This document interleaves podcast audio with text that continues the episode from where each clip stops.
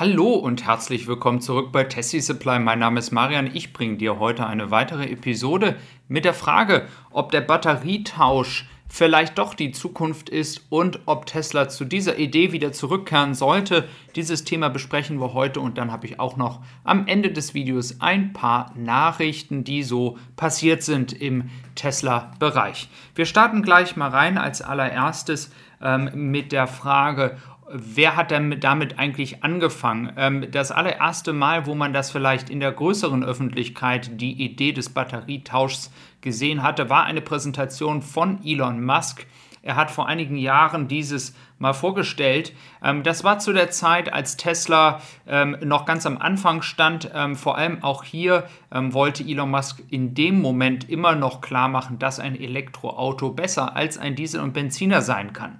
Damals waren die Präsentationen noch sehr typisch aufgebaut in Bezug auf die Aufklärung und Reichweitenfrage. Und diese Vorstellung war eine äh, sehr erfolgreiche Vorstellung von Tesla damals, ähm, die bewiesen hat, dass man es rein von dem Zeitfaktor hinbekommen kann.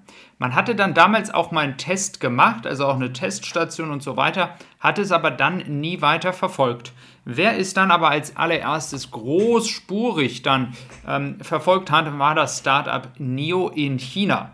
Und in China scheint diese Batterie-Swap oder wie man dann im deutschen Batterietausch sagen würde, gar nicht mal so unbeliebt. Denn ähm, es gibt jetzt die Tochter von Kattel. Ich hatte über das Batterieunternehmen gesprochen. Die ähm, Tochter von Kattel ist die CAES und die hat jetzt eine Firma gegründet unter dem Namen Evogo und die Evogo soll jetzt Batteriewechsel ähm, veranstalten, ähm, möglich machen in China und zwar in elf Städten. Und es ist inzwischen so, dass das ja bei NIO schon gang und gäbe ist, dass sich das auch recht gut durchgesetzt hat.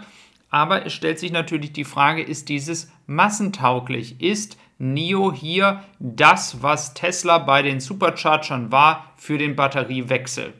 Ähm, also stellt sich die grundsätzliche Frage, ähm, es gibt sicherlich bei jedem dieser Arten einen Nachteil, ähm, es gibt aber auch Vorteile. Wenn ich jetzt an einen Batterietausch ranfahre und ich habe jetzt keine Warteschlange, stelle ich mich dahin, fahre da drauf ähm, und entsprechend wird dann die Batterie ausgetauscht. Im besten Fall, ähm, nach den Informationen, die ich habe, muss man auch noch nicht mal aussteigen und kann sofort weiterfahren. Dieses entspricht einem Vorgang wie beim Tanken. Ähm, man bezahlt ganz normal ähm, oder hat dann wie bei NIO wahrscheinlich dann noch eine App und hat die Möglichkeit hier, das einfach so abzurechnen zu lassen. Das ist natürlich, hört sich das jetzt erstmal ganz gut an. Auf der anderen Seite, wenn ich jetzt als Tesla-Fahrer oder als ähm, anderer Elektroautofahrer von einer anderen Marke an eine Ladesäule fahre, ähm, dann kann es sicherlich immer mal wieder Schwierigkeiten geben bei Fremdanbietern. Ähm, bei Tesla selber läuft es ja eigentlich sehr unkompliziert und man hat hier die Vorteile, dass man recht schnell laden kann.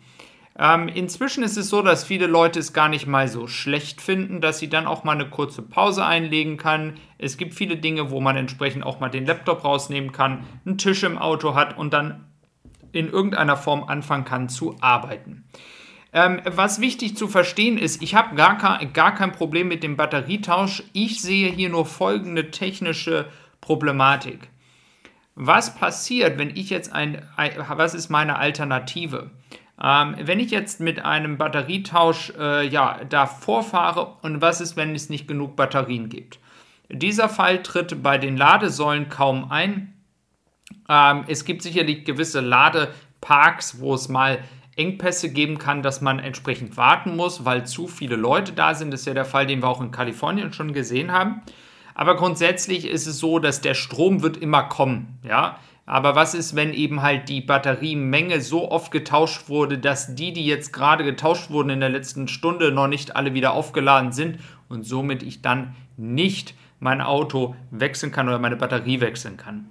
Ähm, das, was mich am meisten stört, ist tatsächlich die Umsetzung vom Platz her.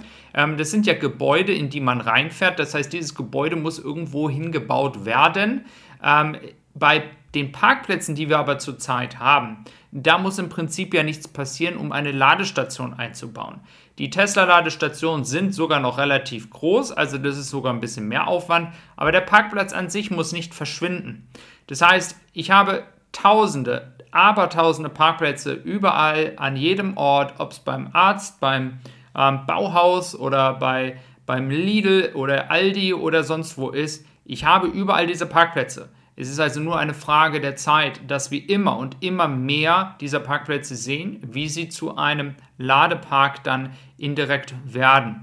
Und ich glaube, dass diese Umsetzung unkomplizierter ist, als ein Gebäude zu bauen, in dem dann ein Auto reinfährt, Leute vielleicht auch noch Schlange stehen, ähm, wie bei einer Tankstelle gegebenenfalls. Ähm, aber da mögen sich vielleicht die ähm, Meinungen auseinandergehen. Wir sehen aber grundsätzlich vom Zeitfaktor ist es sicherlich ähm, nicht schlecht. Der Zeitfaktor ist auf der anderen Seite ein Vorteil, denn wenn du wirklich nicht warten musst und die Batterien stehen zur Verfügung und du fährst rein und es wird ausgetauscht, dann reden wir hier nicht ähm, von einem Aufenthalt von länger als zwei, drei Minuten.